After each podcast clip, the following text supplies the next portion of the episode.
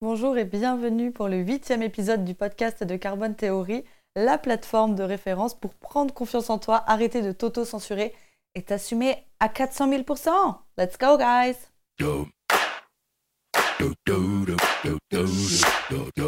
Hello tout le monde, comment ça va aujourd'hui? Moi, je suis complètement à la bourre puisqu'il est 17h52 et que je suis censée sortir ce podcast à 19h. Bon, c'est pas comme s'il y avait euh, la terre entière qui m'écoutait, mais j'essaie en ce moment un peu de me cadrer et de me fixer des règles concernant les sorties du podcast. Donc euh, voilà, je vais devoir être en mode supersonique du montage et de la publication. But I gotta do what I gotta do. Et donc cette semaine, j'ai décidé euh, de vous parler de comment trouver sa voix. En fait, suite à mon dernier podcast et au mail que j'avais envoyé dans ma newsletter, je me suis rendu compte que c'était vraiment euh, la question ultra récurrente qui venait bah, de tous mes abonnés. comment trouver sa voix? Comment est-ce qu'on commence? Qu'est-ce qu'il faut faire? Est-ce que c'est normal d'être perdu? Pourquoi je culpabilise? Parce que je ne sais pas ce que je veux faire, etc., etc. Donc je me suis dit qu'il était temps de prendre une grande inspiration et, euh, de vous donner euh, les différentes étapes qui sont nécessaires euh, pour trouver votre voie et réussir à mieux vous connaître. Donc si je peux me rendre utile en cette période de confinement, eh bien c'est précisément ce qu'on va faire aujourd'hui, vous donner les différentes étapes à suivre. Alors bien sûr, ce n'est pas une recette quatre étapes pour trouver ta voie euh, de Marie-Claire, mais en tout cas, ça va un peu vous donner euh, de clarté dans votre introspection et surtout que vous arrêtiez de culpabiliser d'être perdu parce qu'en fait, comme on nous apprend tellement pas à euh, nous connaître et à savoir bah, de quoi on est fait et ce qu'on veut dans la vie, évidemment que c'est normal qu'on soit tous paumés. Donc dans ce podcast, je vais te parler des trois étapes que je me suis appliquée à moi-même et que j'enseigne aujourd'hui à mes coachés avec des super résultats. Et donc pour trouver sa voie, il y a trois choses. La première, c'est apprendre à te connaître. La deuxième, c'est accepter la période de vide exploratoire. Et la troisième, ça va être de passer à la construction. Donc la première étape, c'est apprendre à se connaître. Ça veut dire que ça, c'est le, plus important pour trouver ensuite ce que tu voudras faire. C'est pour ça que moi, par exemple, je ne propose pas du tout d'approche métier euh, dans mes coachings et dans les gens qui veulent travailler avec moi pour trouver leur voie, parce qu'un métier seul ne va pas forcément nourrir tes valeurs hautes. Il va pouvoir y avoir l'équipe, va pouvoir y avoir l'environnement de travail, le métier, euh, la ville où tu exerces, est-ce que tu es près de ta famille ou tu es loin, est-ce qu'il y a beaucoup de transport. Et donc en fait, trouver sa voie, c'est pas forcément l'activité dans laquelle euh, on va s'engager, mais c'est aussi une multitude de choses qui gravitent autour de cette activité qui font que vous allez vous sentir épanoui ou non. Donc l'important au début, c'est vraiment d'apprendre à vous connaître pour savoir en gros quels sont vos déclencheurs d'énergie et quels sont vos inhibiteurs d'énergie. Alors pour ça, il y a deux viviers d'informations hyper puissants dans lesquels vous pouvez puiser pour avoir justement des informations sur vous qui sont le passé et le présent. Nous, ce qu'on veut réussir à faire, c'est vraiment passer en mode observation anthropologique de soi-même afin de récolter le plus de données possibles mentales, émotionnelles et comportementales. Et ça, ça va nous permettre de comprendre quelles sont les grandes tendances de notre personnalité qui se dessinent. Quelles sont mes habitudes? Quelles sont mes valeurs? Quels sont mes besoins? Quelles sont mes limites? Les choses qui me mettent en joie? Est-ce que toutes ces choses ont des éléments en commun?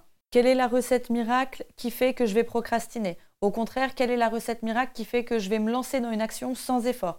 Qu'est-ce qui me fait sourire? Qu'est-ce qui me fait culpabiliser? Qu'est-ce qui m'énerve? Bref, l'objectif, c'est vraiment de passer en mode pleine conscience, de faire comme si vous étiez votre propre sujet d'étude et de passer le plus possible en mode spectateur afin de vous reconnecter avec votre moi profond et faire taire tous les bruits extérieurs bah, qui assourdissent votre voix intérieure, votre voix personnelle. Ça veut dire mettre euh, en silencieux les avis de vos parents, les croyances de la société, ce que vous pensez que les gens attendent de vous, ce que euh, euh, tout le monde extérieur en fait, ce que vous considérez qu'il projette sur votre réussite, votre vision du succès, vos envies, etc. Mettre tout ça en silencieux et vraiment vous reconnecter à votre voix intérieure et comprendre en fait vous tout seul quand vous êtes déconnecté bah, de tout ce bruit extérieur, qui vous êtes, qu'est-ce que vous voulez, qu'est-ce que vous ressentez, qu'est-ce qui vous fait vibrer? Et moi, ce que je conseille, c'est dans cet exercice de le faire avec la même curiosité auprès de vous-même que j'en sais rien si vous étiez payé pour aller stocker Beyoncé et écrire un livre sur ses moindres faits et gestes. Vraiment sans jugement, observez vos blocages, observez vos frustrations, vos moments de grandeur, vos doutes, votre joie, vos déceptions, etc., etc., etc.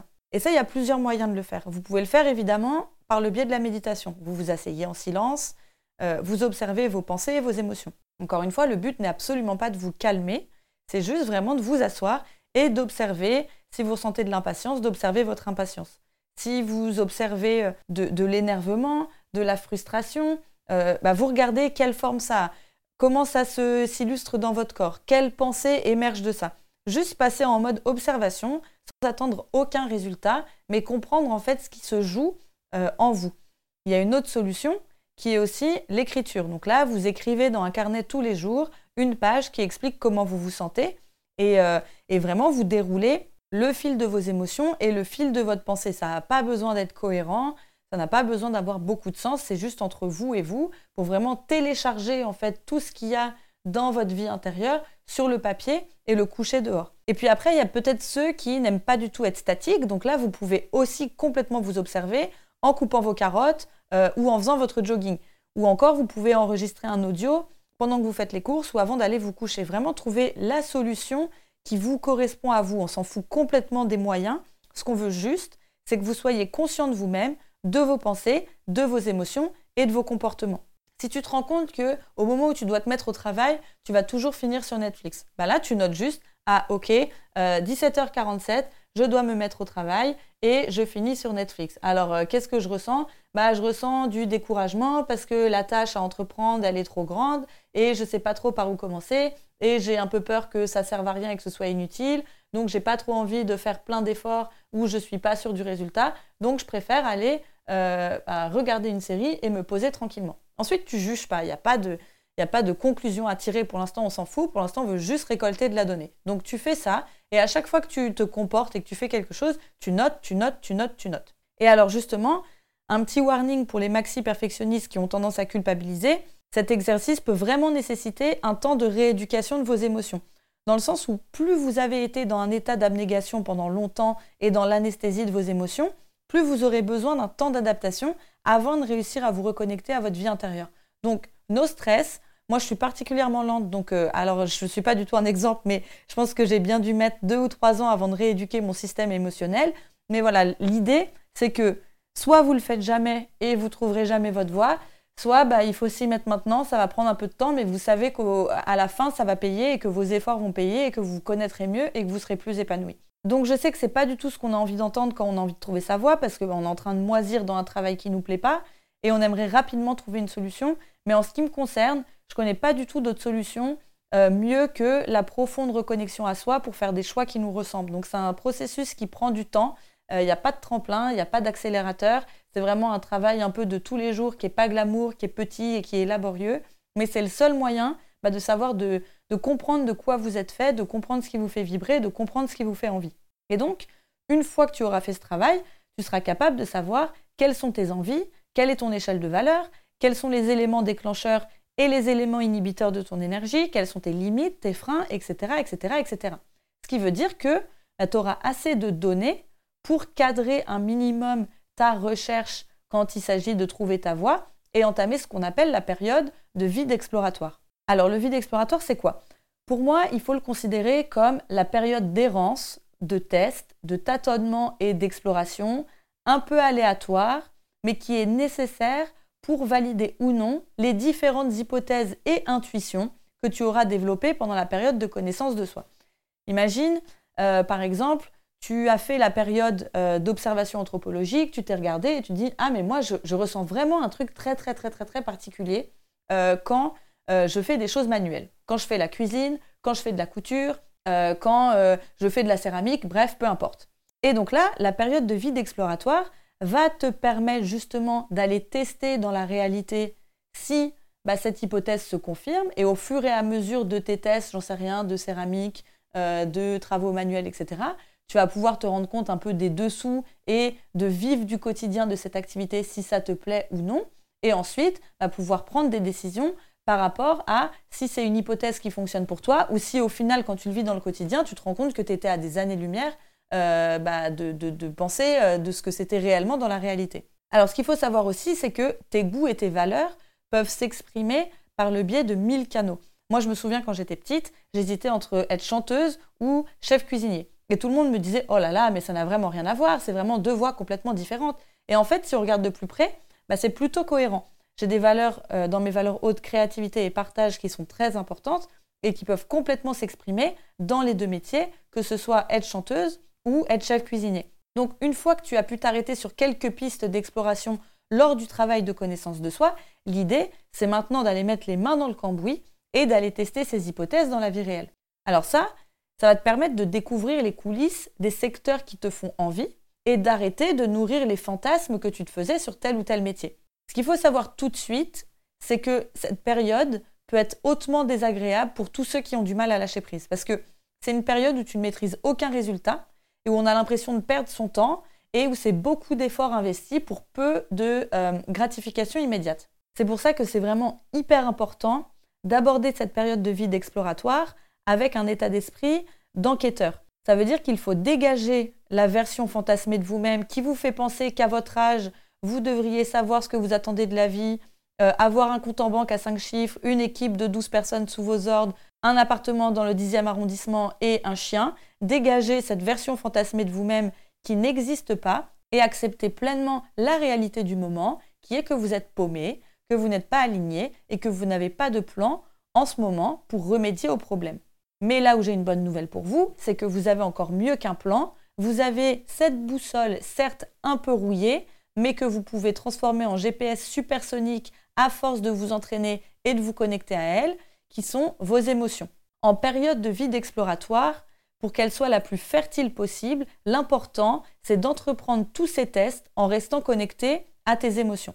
Alors moi, par exemple, pendant ma période de vie d'exploratoire, j'ai été au cours Florent. Je me suis inscrite, j'avais ma première entreprise et au fond de la tête, j'avais toujours cette idée que je voulais être sur scène, que je voulais des paillettes, des tapis rouges, que je voulais être actrice, etc. Donc j'ai décidé de m'inscrire au cours Florent pour me former et, voir de plus près euh, ce qu'était la réalité du métier. Donc j'étais super connectée à mes émotions et j'ai pu rapidement voir que j'adorais être sur scène. J'adorais jouer avec les gens de ma classe avec qui j'avais le plus d'affinité, pouvoir tout tester sur le plateau sans limite, euh, avoir aucune censure, avoir vraiment un, espace de liberté et de sécurité où tu peux jouer avec le moment présent, avec les différentes circonstances. J'adorais aussi créer des scènes de groupe. Bref, il y avait plein de choses qui me plaisaient vraiment. Tout ça, ça me procurait énormément de joie, de plaisir, de satisfaction. Mais par contre, j'aurais jamais pu prendre conscience de toutes les choses qui font que finalement, je ne pourrais jamais être actrice si je n'avais pas fait les cours Florent. Je me suis rendu compte très vite aussi qu'en parallèle du plaisir que m'apportaient les cours Florent, je ressentais énormément de frustration, de lassitude, d'ennui et d'impatience. Et c'est là où le travail de connexion à ces émotions prend toute son importance.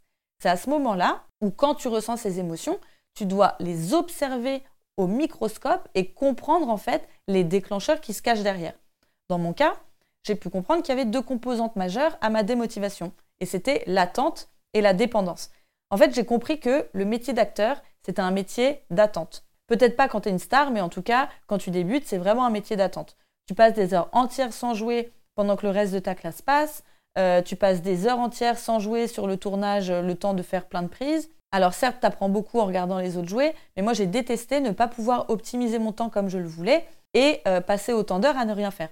Et puis aussi, le deuxième déclencheur de ces émotions négatives, c'était la dépendance, dans le sens où ton avenir dépend toujours du choix de directeur de casting, de réalisateur ou de producteur. Et moi, je le vois autour de moi. J'ai des amis acteurs qui passent des centaines de castings par an et qui n'arrivent pas à jouer parce qu'ils ne sont jamais rappelés. Et en fait, moi, je sais que cette dépendance et le fait d'avoir mon avenir euh, bah, dans les mains de quelqu'un, c'était quelque chose qui était fondamentalement opposé à ce que je voulais faire, à mes valeurs hautes et à mes déclencheurs de motivation. Et donc, à partir du moment où j'ai pu retracer l'origine de mes émotions négatives, j'ai pu comprendre que je pourrais jamais, jamais, jamais être actrice. Parce qu'en arrêtant voiler la face, j'ai compris que mon goût du jeu, bah, il suffirait jamais à pallier à ces composantes euh, négatives qui étaient l'attente et la dépendance. Au bout de neuf mois de cours, bah, j'ai décidé d'arrêter et de me reconcentrer à 100% sur mes projets entrepreneuriaux. Et là où le vide exploratoire prend tout son sens, c'est qu'au début, il n'y a rien du tout. Quand tu commences, il n'y a rien. Tu n'as pas d'informations, c'est le flou artistique le plus total, c'est le noir. Et en fait, au fur et à mesure de ton exploration, tu vas récolter des informations super précieuses sur toi, vraiment comme s'il s'agissait d'un trésor, et pouvoir commencer à mettre de la lumière sur ce que tu veux, ce que tu veux pas, ce que tu croyais vouloir, mais qu'en fait tu te rends compte que tu veux plus. Et au fur et à mesure, ça va t'amener vers la destination qui est la tienne. Donc en fait, les émotions négatives, elles t'enverront des messages pour te signifier que certaines choses euh, que tu fais font que tu te trompes de chemin, alors que les émotions positives, t'indiqueront que tu es sur la bonne voie. Donc c'est en aucun cas une perte de temps que d'avoir pris une voie pour ensuite s'en détourner. Tu n'aurais pas pu savoir avant de prendre cette voie-là que c'était pas pour toi. Ce qu'on veut, c'est que tu avances et que tu fasses les ajustements nécessaires au fur et à mesure de ton exploration pour trouver ton chemin. Moi, par exemple, aller au cours Florent, c'est ce qui m'a permis une bonne fois pour toutes de voir que c'était pas pour moi, de rayer de ma liste et de passer à autre chose avec la certitude que c'était pas pour moi. Et ça, c'est un luxe de fou parce que je sais que j'avais cette voix tout le temps au fond de ma tête qui se disait et si j'avais fait ça, et si ma vie avait été ça, et si, et si, et si, et si? Et ce et si prend énormément d'espace mental dans votre tête et d'énergie. Et en fait, le simple fait de l'avoir confronté pour le dégager, bah, ça m'a libéré un espace énorme où là, je peux concentrer 100% de mon énergie sur un projet qui me ressemble beaucoup plus. Donc, l'idée du vide exploratoire, c'est absolument pas de trouver du premier coup ce que tu veux faire, mais c'est vraiment d'y aller à tâtons, euh, bah, de te regarder, de t'observer, de chercher, d'explorer et d'enlever encore une fois euh, le, besoin de résultats immédiats. Et déjà, pour éviter d'être découragé avant même de commencer, dis-toi que c'est la quête d'une vie. Moi, je sais que j'ai changé mon entreprise euh, bah, peut-être 4, 5, 10 fois pour la réadapter au fur et à mesure de mon évolution personnelle pour que ça continue de me ressembler et que je m'ennuie pas.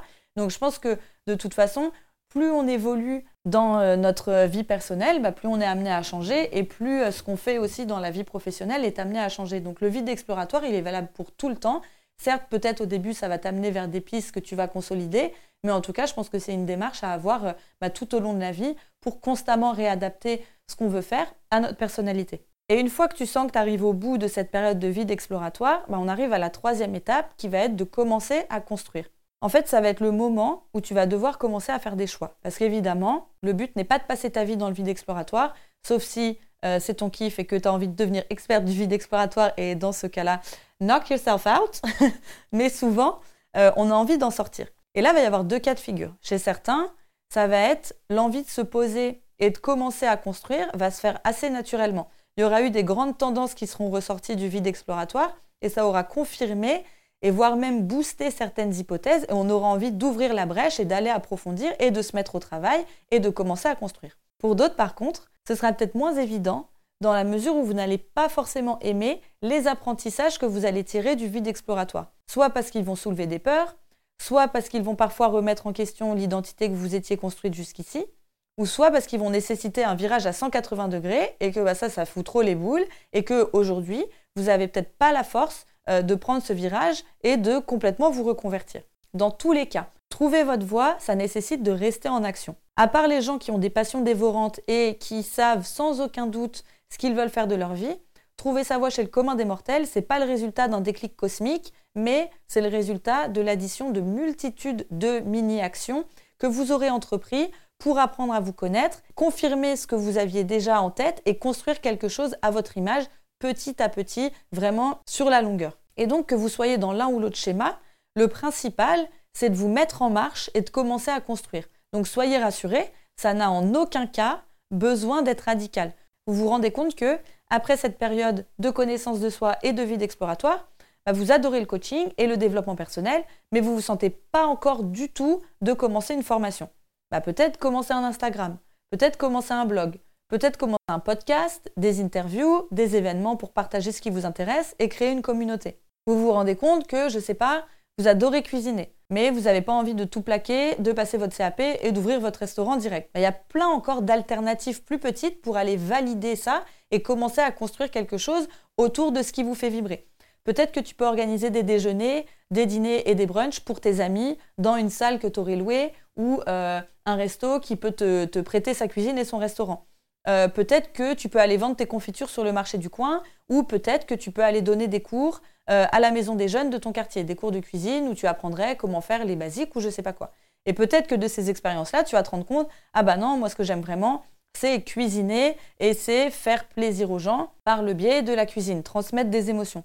Peut-être que si c'est euh, les confitures sur ton marché, peut-être que tu vas, si ça t'aime plus que les autres options, tu vas être, bah, tu vas comprendre que ce que t'aimes c'est la vente, ce que t'aimes c'est le contact client, ce que t'aimes ça va être faire le packaging, ce que t'aimes ça va être un peu plus le produit.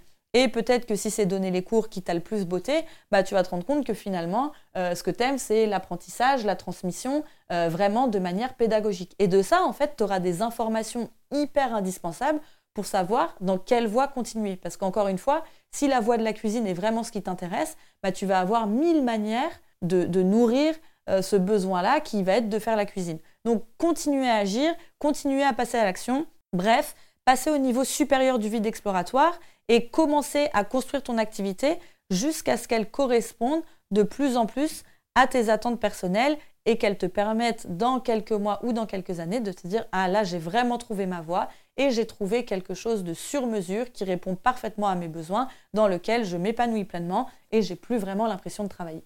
C'est tout pour aujourd'hui. J'espère que ce huitième épisode du podcast aura donné des clés pour te permettre euh, d'apprendre à mieux te connaître et trouver ta voie. En tout cas, si tu veux aller plus loin, n'hésite pas à aller sur le site de Carbone Theory, carbontheory.com, pour aller récupérer tes deux cours gratuits, dégommer son syndrome de l'imposteur et le webinaire Apprendre à se connaître grâce à l'échelle de valeur. Si vraiment tu veux passer la sixième et que tu es prêt à tout dégommer, n'hésite pas non plus à aller t'informer sur ma formation Get Your Shit Together, un programme de coaching intensif de 8 semaines pour apprendre à te connaître, prendre confiance en toi et t'assumer à 3000%. Et enfin, sharing is caring. Donc si jamais tu te rends compte que ce podcast peut servir à une amie, une cousine, ton boyfriend, ta mère ou ton grand-oncle, n'hésite pas à leur envoyer et à mettre 5 étoiles sur toutes les plateformes de streaming. Merci beaucoup tout le monde et n'hésitez pas si vous avez des questions. Ciao